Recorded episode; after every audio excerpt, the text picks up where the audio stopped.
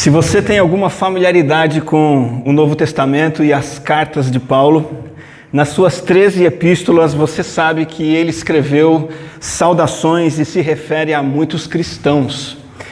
Ele se dirige a dezenas deles fazendo elogios, agradecimentos, reconhecimentos, deixando algumas admoestações, fazendo alguns pedidos, e via de regra, o apóstolo Paulo sabe ressaltar virtudes, coisas boas, exemplos que são deixados por esses cristãos.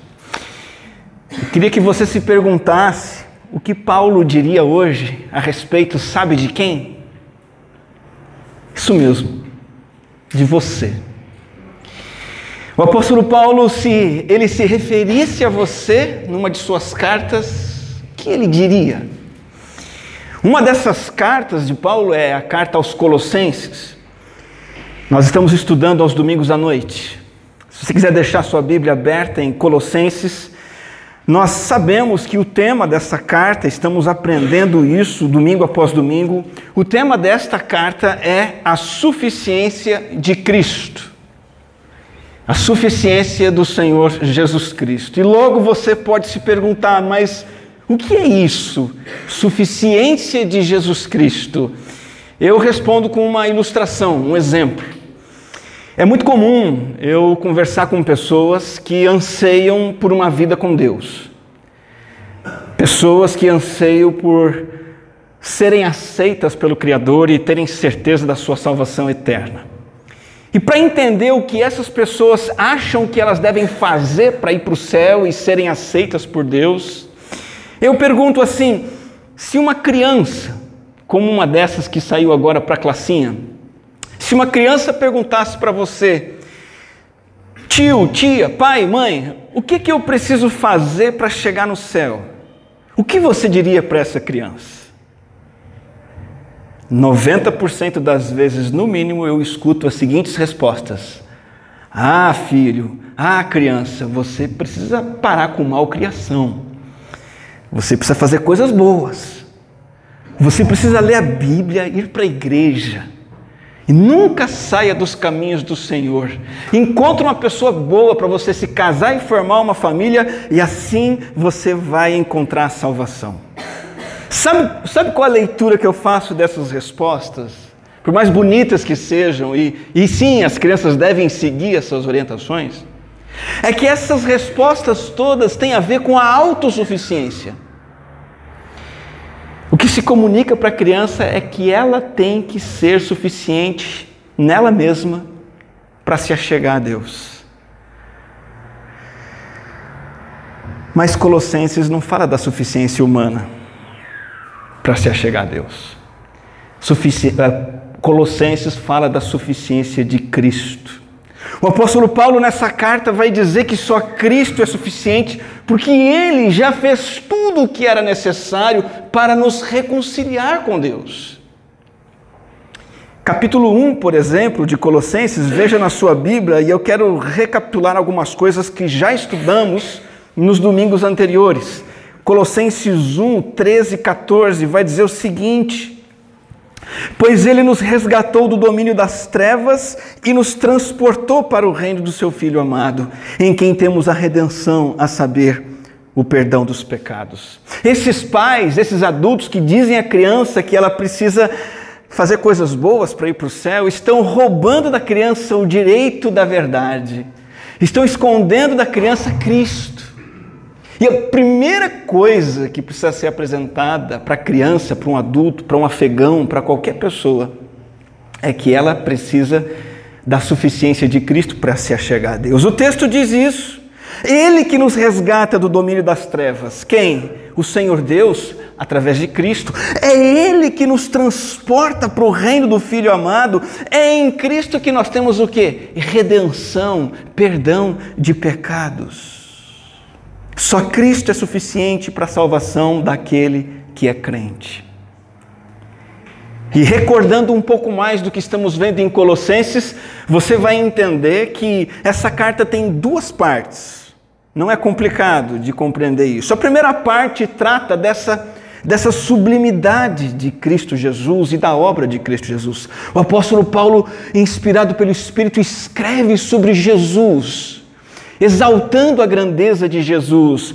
Olhando agora para o versículo 15 do capítulo 1, nós temos que Ele é a imagem do Deus invisível, o primogênito sobre toda a criação. Pois nele foram criadas todas as coisas, nos céus e na terra, as visíveis, as invisíveis, sejam tronos, sejam soberanias, poderes ou autoridades. Todas as coisas foram criadas por ele e para ele. Ele é antes de todas as coisas e nele tudo subsiste.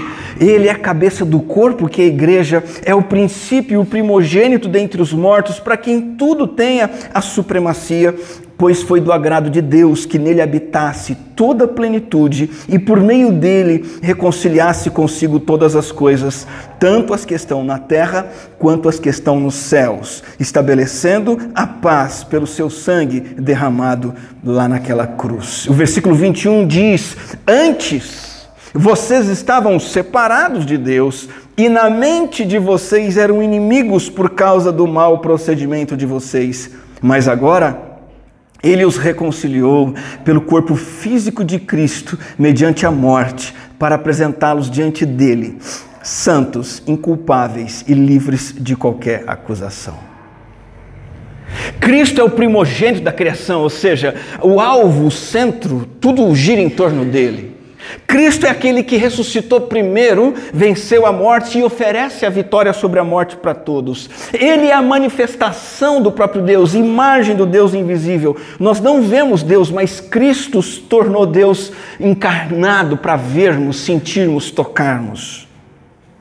Cristo é o Senhor da igreja, o cabeça da igreja, nele está a plenitude e ele e só ele reconcilia homem, mulher, velho, jovem, adulto, criança com o Senhor.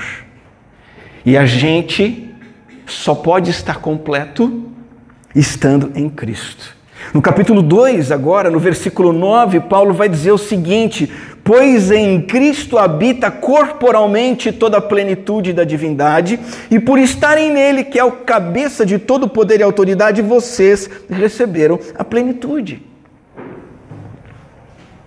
Jesus Cristo tem tudo de Deus nele. Jesus Cristo agradou plenamente a Deus, a justiça de Deus, a santidade de Deus. Ele manifestou a misericórdia de Deus. E quando eu estou nele, eu tenho a plenitude de Deus na minha vida. O apóstolo Paulo gasta um tempo neste capítulo 2 dizendo que os nossos atalhos para chegar a Deus nada mais são do que atalhos. Se atalho fosse caminho, não chamava atalho. Quantos atalhos eu peguei na vida só para me arrepender depois. Os atalhos que Paulo fala até Deus aqui no capítulo 2, por exemplo, ele fala do legalismo. Ele diz: não adianta você criar um sistema de regras para você praticar e chegar para Deus. Não vai chegar. Aqui no capítulo 2, o apóstolo Paulo vai dizer: não adianta você buscar experiências místicas, manifestações extraordinárias, angelicais, e através dessas experiências chegar até Deus. Não vai. É atalho. Aqui no capítulo 2, o apóstolo Paulo vai dizer: não adianta recorrer ao ascetismo, colocar privações sobre si mesmo, autoflagelo afligir-se com jejuns, com regras rigorosas, para que você sofra e sofrendo de alguma maneira, pelo seu sofrimento, você chegue a Deus. Não vai chegar até Deus. Só Cristo é suficiente. Ele fez tudo o que era necessário. E nós nos apropriamos da suficiência de Cristo única e exclusivamente pela fé depositada em Cristo Jesus como nosso Salvador. E é aí que o apóstolo Paulo entra na segunda parte da carta. Porque no capítulo 1 e 2 ele falou sobre a supremacia da pessoa e obra de Cristo. No capítulo 3 e 4 ele vai falar dos efeitos práticos disso.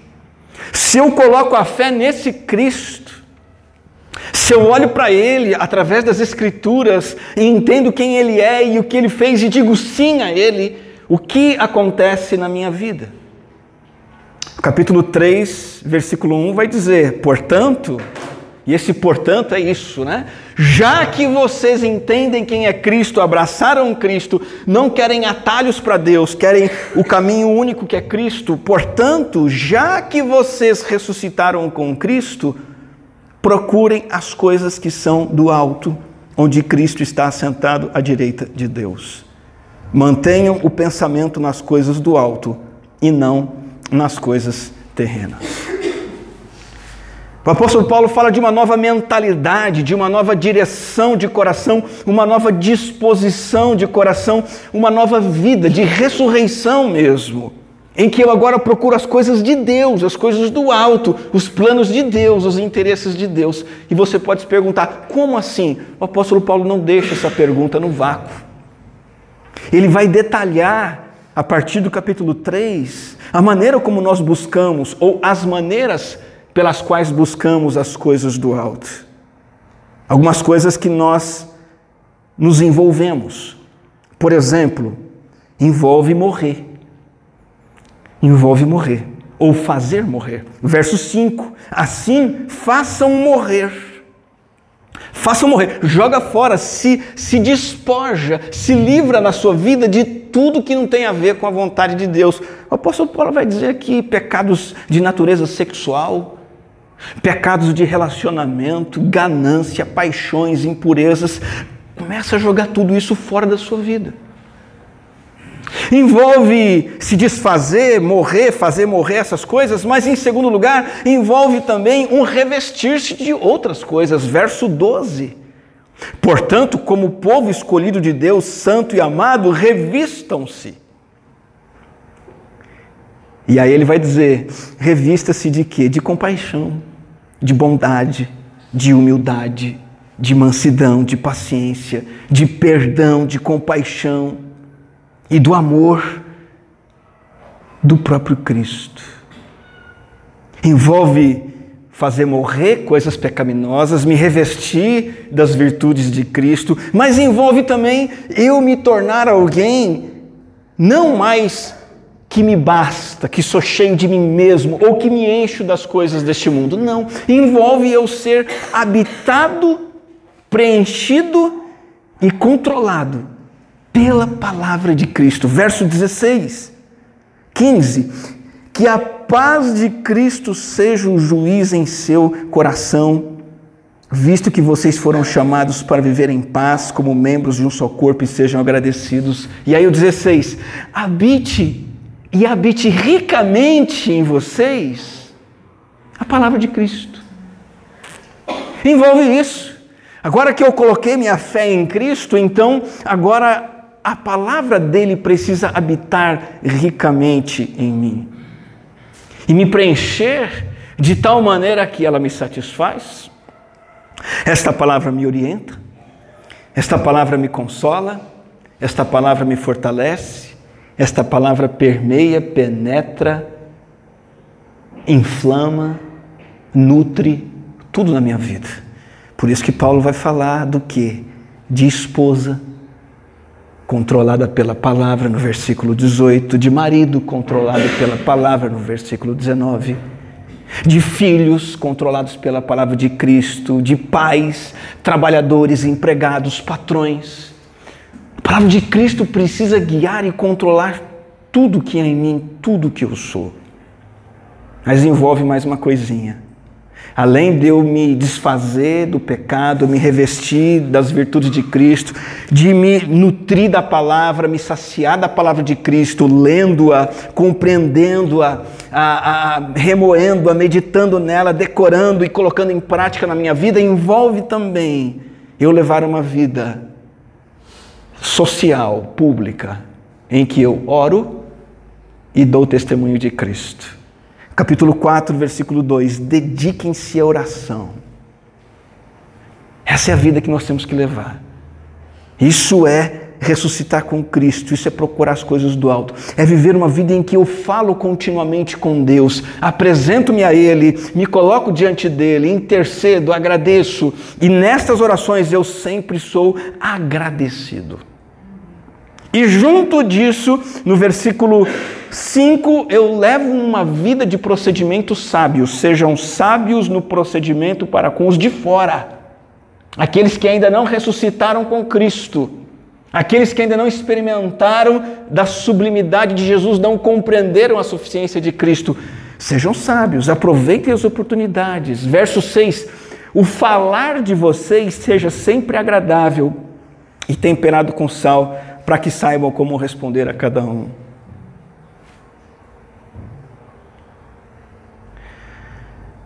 De modo que quando uma estrangeira afegã, Fabiola, diz a você: Que música é essa? O que, é que vocês estão cantando? Você, com sabedoria, diz: são músicas de louvor, exaltação e gratidão ao único Deus, Criador dos céus e da terra. Testemunho. Testemunho. Isso para todos nós, em todo o nosso dia a dia, por onde transitamos. O que, que Paulo faz a seguir na sua carta? Eu também quero recordar isso porque vocês já sabem. Ele vai dar exemplos em carne e osso disso tudo que ele mesmo explicou aos Colossenses. Ele vai citar dez exemplos, dez nomes, dez pessoas que colocaram a supremacia de Cristo na vida real. São as pessoas que nós estamos procurando como influenciadores, eu tenho feito a pergunta nas últimas dez pregações: a quem você segue? A quem você segue? A quem você segue? E nós estamos sendo instados a olhar para o versículo 7 do capítulo 4 em diante, para essas pessoas aqui, por exemplo, Tíquico, o primeiro deles, que é um exemplo de alguém que colocou na sua vida, de maneira prática, a supremacia de Cristo. Ele encarnou isso. Tíquico, por exemplo, é aquele que é um irmão amado, um ministro fiel, então ele se apresenta para nós como o cristão que serve os outros.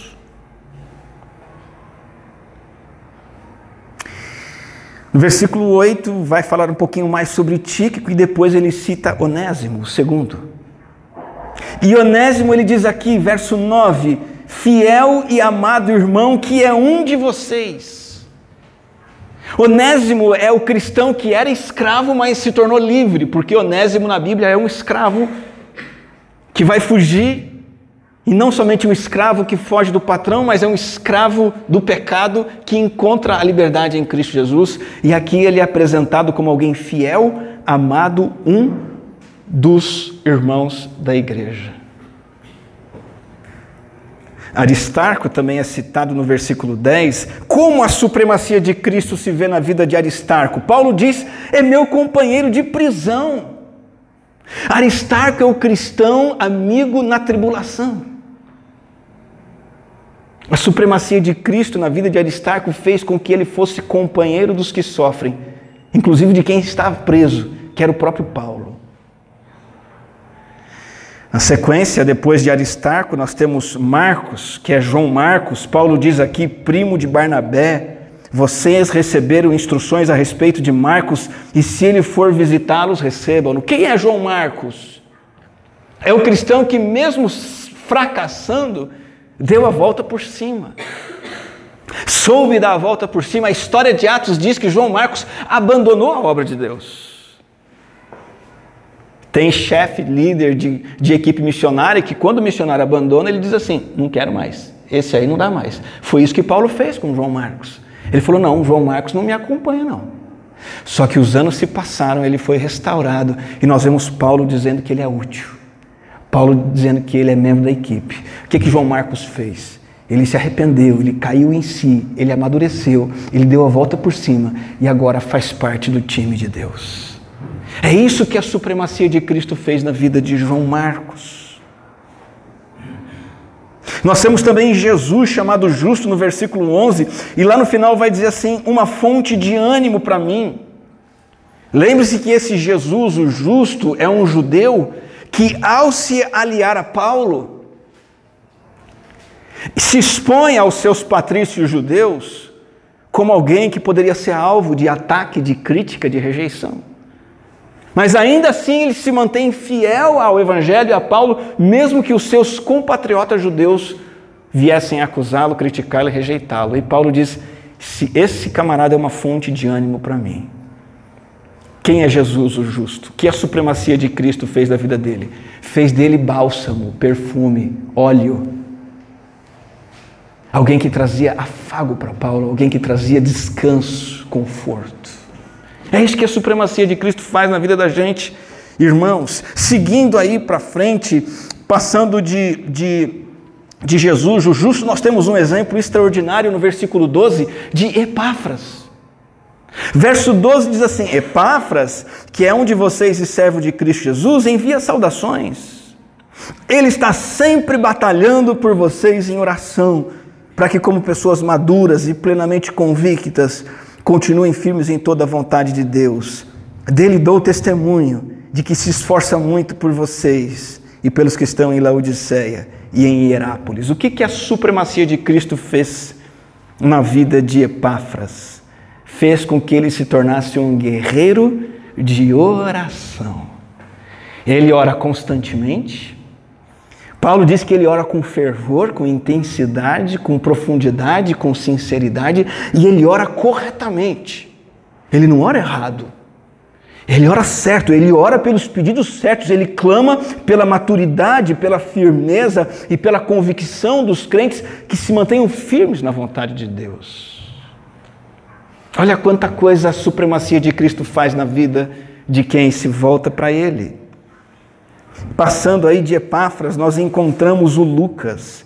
E Paulo diz apenas o seguinte: Lucas, o médico amado. Lucas é o crente que, por causa da supremacia de Cristo, trata com amor o próximo e usa seu próprio talento, sua própria aptidão para servir o apóstolo. Quando nós estudamos o Novo Testamento, nós percebemos que Lucas é mais do que um companheiro de Paulo, não somente autor do Evangelho de Lucas e do livro de Atos, mas também um médico pessoal que cuidou do apóstolo Paulo ao longo das viagens. Paulo, que era um homem muito enfermo, tinha dores, ele agonizava. Deus colocou do lado dele um médico ali. Lucas, o cristão que cuida e que dedica sua vocação ao Senhor. Avançando de Lucas, nós encontramos Demas. Curiosamente, Demas envia saudações, mas Paulo não faz nenhum elogio. Coincidência ou não, é esse Demas que lá em 2 Timóteo, capítulo 4, Paulo vai dizer: Demas amou o presente mundo e me abandonou. Quem é Demas? Desses dez, nós encontramos um que é um alerta para nós. É o crente que ama o mundo e sai da igreja. É o crente que ama essa vida, as realizações dessa vida, os prazeres dessa vida, os compromissos dessa vida e diz: Não, eu não vou na igreja, não, não vou ler a Bíblia, não, não vou fazer o que estão dizendo que Deus quer que eu faça. Não, deixa para lá. Quando vê, você não sabe nem mais quem é. Cristão que se desvia.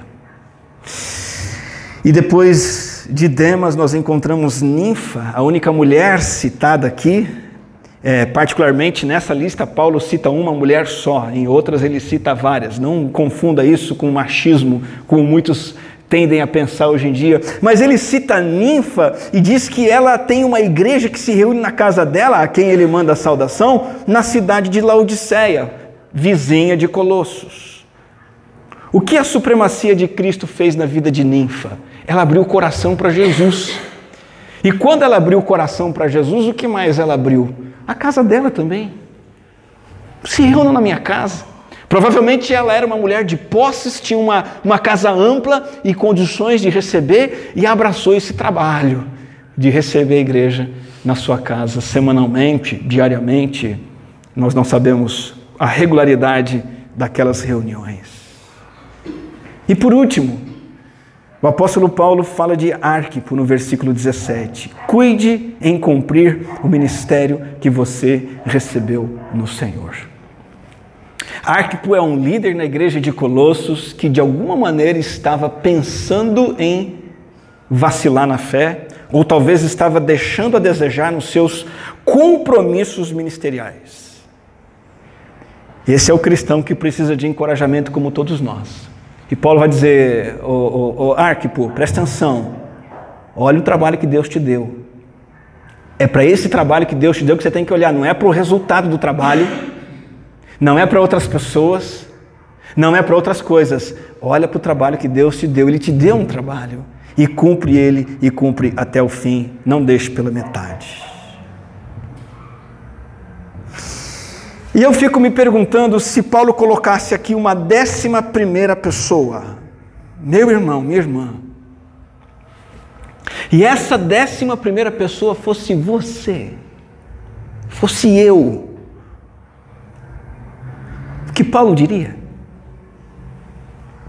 Daniel, o cristão que é um servo, sempre pronto a suprir necessidades dos outros, ou ele diria assim: Fulano, o cristão que só se importou consigo mesmo, nunca se preocupou com a necessidade do próximo. Esse décimo, décimo primeiro irmão, essa décima primeira pessoa seria alguém que Paulo diria assim: aquela pessoa ali, escravo do pecado, com pecados escondidos, ano após ano, sem se arrepender, sem buscar ajuda, sem buscar arrependimento. Ou será que ele diria, é alguém que é um amado irmão é fiel, porque buscou libertação dos seus pecados em Cristo Jesus? Dessa décima primeira pessoa, será que Paulo diria, esse é um companheiro dos que passam por necessidade? Se tem, alguém, se tem alguém sofrendo, ele é esse que se aproxima para ser consolo, ser um amparo ao sofredor. Ou será que Paulo diria de você, puxa vida, fulano, fulana, nunca se aproximou de ninguém necessitado? Sempre disse assim: não, isso é tarefa do pastor, isso é tarefa do missionário, isso é tarefa de alguém que tem uma função para isso. O que é que Paulo diria? Será que Paulo diria que eu fui um cristão que fracassei, mas dei a volta por cima, porque a graça de Deus significa que os nossos fracassos não precisam ser definitivos? Ou será que Paulo diria: está vendo lá o Daniel, olha só, ele fracassou e ficou no fracasso, não buscou ajuda, ficou cabisbaixo, não confiou na minha graça? O que é que Paulo diria? Será que Paulo diria que essa décima pessoa é bálsamo na vida dos outros? É alguém que não se importa com o que os outros estão pensando dele ou dela. Porque hoje muitos de nós vivem nessa prisão. Que vão pensar de mim, como vão me olhar, que avaliação vão fazer da minha aparência, da minha roupa, da minha fala, do meu jeito de ser. Sabe que Paulo diria isso? Viveu preocupado com o que os outros achavam dele? Ou viveu para ser bálsamo na vida dos outros? Para trazer conforto para os outros. O que Paulo diria? Será que Paulo diria, Daniel passou a vida como um guerreiro de oração? Ele tinha uma lista de oração, ele orava por aquelas pessoas. Ele separava um tempo diário para orar, ele clamava pela obra de Deus, ele clamava pela obra missionária. Ou ele diria assim: Ah, o Daniel ali mal orava no dia a dia reunião de oração da igreja, nunca apareceu. Foi convidado umas três, quatro vezes, não quis saber porque queria fazer outras coisas. Que Paulo diria? Será que Paulo diria? Esse amado irmão aí dedicou sua vocação ao Senhor, à obra do Senhor para amar os outros. Será que diria isso? Ou será que, será que diria, essa décima primeira pessoa, Daniel, se deixou levar, se desviou, amou o mundo, foi atrás da sedução do pecado, dos comportamentos equivocados, das paixões distorcidas e se afastou e nunca mais voltou. Será que diria, como ninfa, essa décima pessoa Uau! Abriu o coração para Jesus, abriu a casa para Jesus e para a igreja de Jesus e se dedicou à igreja de Jesus e, e viveu na comunhão com a igreja, deu o que tinha para a igreja, batalhou com a igreja, fez de tudo pela igreja. Ou ele diria assim, né? Essa décima pessoa aí, décima primeira pessoa aí, raramente ia na igreja, vivia faltando colocava na lista de prioridades da vida dela um monte de outras coisas. Quando dava, aparecia na igreja e só aparecia. Nunca teve nada para contribuir. Nunca teve nada para fazer, nunca teve nada para ofertar. O que Paulo diria? O que Paulo diria? O que Paulo diria de cada um de nós?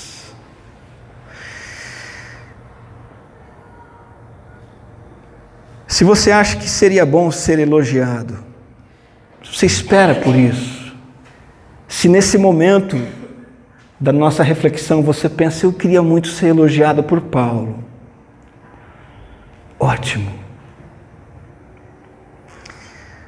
Como?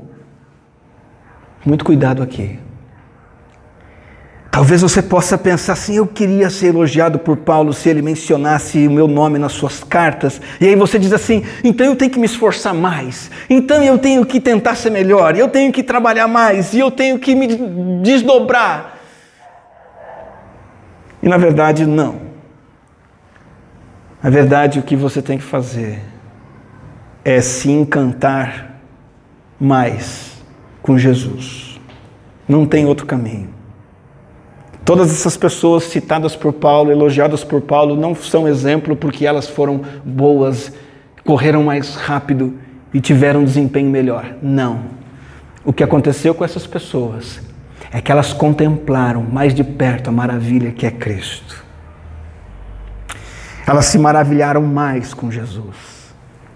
Elas se encantaram mais com Jesus. Me diz uma coisa, me referindo a uma parábola que Jesus contou. O que é que um ramo precisa fazer para produzir fruto? O que é que um ramo precisa fazer para pro, produzir fruto, se tornar um homem de oração, abrir o seu lar para a igreja, socorrer necessitados, continuar firme sem se desviar. O que que um ramo precisa fazer para ser um servo, ter um ministério na igreja? O que é que um ramo precisa fazer para se libertar dos seus pecados, se levantar dos seus fracassos? Uma única coisa. Jesus disse: vocês precisam permanecer ligados à videira. E quem é a videira? Jesus disse: Eu sou a videira. Eu sou a videira. Precisamos permanecer conectados em Cristo. Precisamos beber dele, andar com ele, nos assentarmos com Cristo diariamente, em momentos a sós com ele ouvirmos de Sua palavra nós mesmos e nos comunicarmos com Ele em oração. Precisamos levar Jesus para os nossos afazeres no dia a dia e contemplar mais e mais da Sua beleza, da Sua santidade, da Sua grandeza, da Sua obra.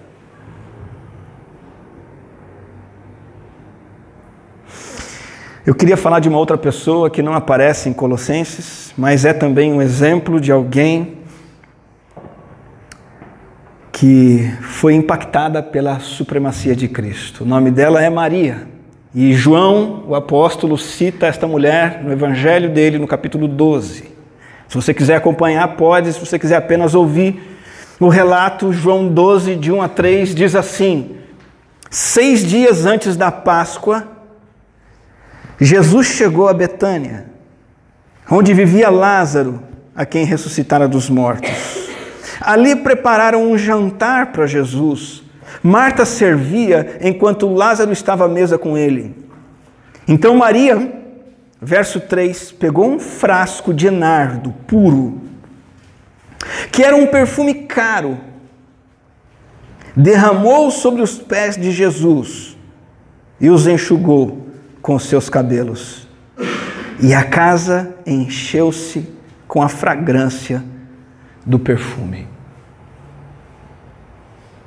O gesto de Maria dispensa muitas explicações. Derramar aquela preciosidade aos pés de Jesus, enxugar com seus cabelos. Um gesto que custou um ano inteiro de trabalho. Porque mais adiante o Judas vai dizer que custa 300 denários aquele, aquele objeto, aquela, aquele perfume. Ela pegou, talvez tudo que ela tinha na vida, e ungiu os pés de Jesus com aquilo. Que gesto de devoção! Isso veio de uma mulher querendo conquistar o favor de Jesus? Não. Isso foi uma tentativa de comprar perdão para os seus pecados? Não. Esse gesto de devoção foi feito sob a influência de um coração repleto de gratidão e de amor por Cristo. Não é um coração repleto de medo de ir para o inferno. Não é um coração repleto de, de barganha e tentativa de barganhar com Jesus. O Evangelho conta a história dela. Era uma mulher que se assentava aos pés de Jesus, ouvia seu ensino, foi restaurada por ele. Era uma mulher que, junto com seus irmãos, desfrutava da amizade, da companhia de Jesus e, e foi aprendendo a tratar Jesus como mestre. E de todos os favores que eles tinham visto Jesus fazer, o maior foi Jesus, depois de quatro dias de Lázaro estar dentro de um sepulcro, Jesus diz: Lázaro, vem para fora. E o morto saiu. E ela está ali, vendo o seu irmão ressuscitado, comendo com Jesus. Por isso que ela faz esse gesto de gratidão e amor. Lição: se você for a décima primeira pessoa da lista de Paulo aos Colossenses, o que será dito sobre você é resultado do quanto você se maravilha com a pessoa e a obra de Cristo. Um crente que não oferta, um crente que não intercede, um crente que não dá do seu tempo para o um ministério, um crente que não consola os outros, o um crente que não prega o evangelho, o crente que não luta contra o pecado, não é um crente fraco, porque todo crente é fraco. O crente que não oferta o seu perfume para Jesus é o crente que não entendeu ainda quem é Jesus e talvez ele não é crente ainda. Precisa ler de novo Colossenses capítulo 1 e 2. Mas quando você entende Jesus, fala: Jesus, tudo é teu.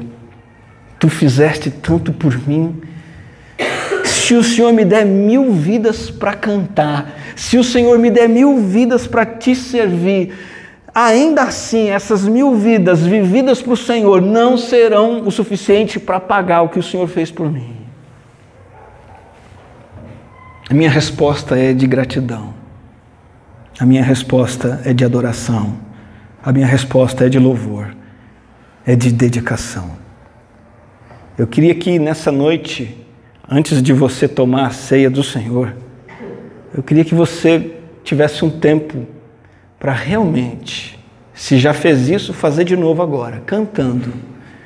Você glorificar, magnificar o Cordeiro que é Cristo Jesus, o nosso Salvador. Não perca a oportunidade mais uma vez agora, em um momento de louvor, você exaltar esse Cristo Filho de Deus que se fez carne, o infinito se fez homem para habitar entre nós, para levar naquela cruz a dívida do seu e do meu pecado, para nos reconciliar com o Criador e nos dar uma vida nova com sentido, significado e propósito eterno. Essa canção que nós vamos cantar chama-se Canção do Apocalipse e uma parte dela diz assim: Maravilhado e extasiado eu fico só de ouvir o teu nome. Cante isso ao Senhor. Cante isso a Cristo.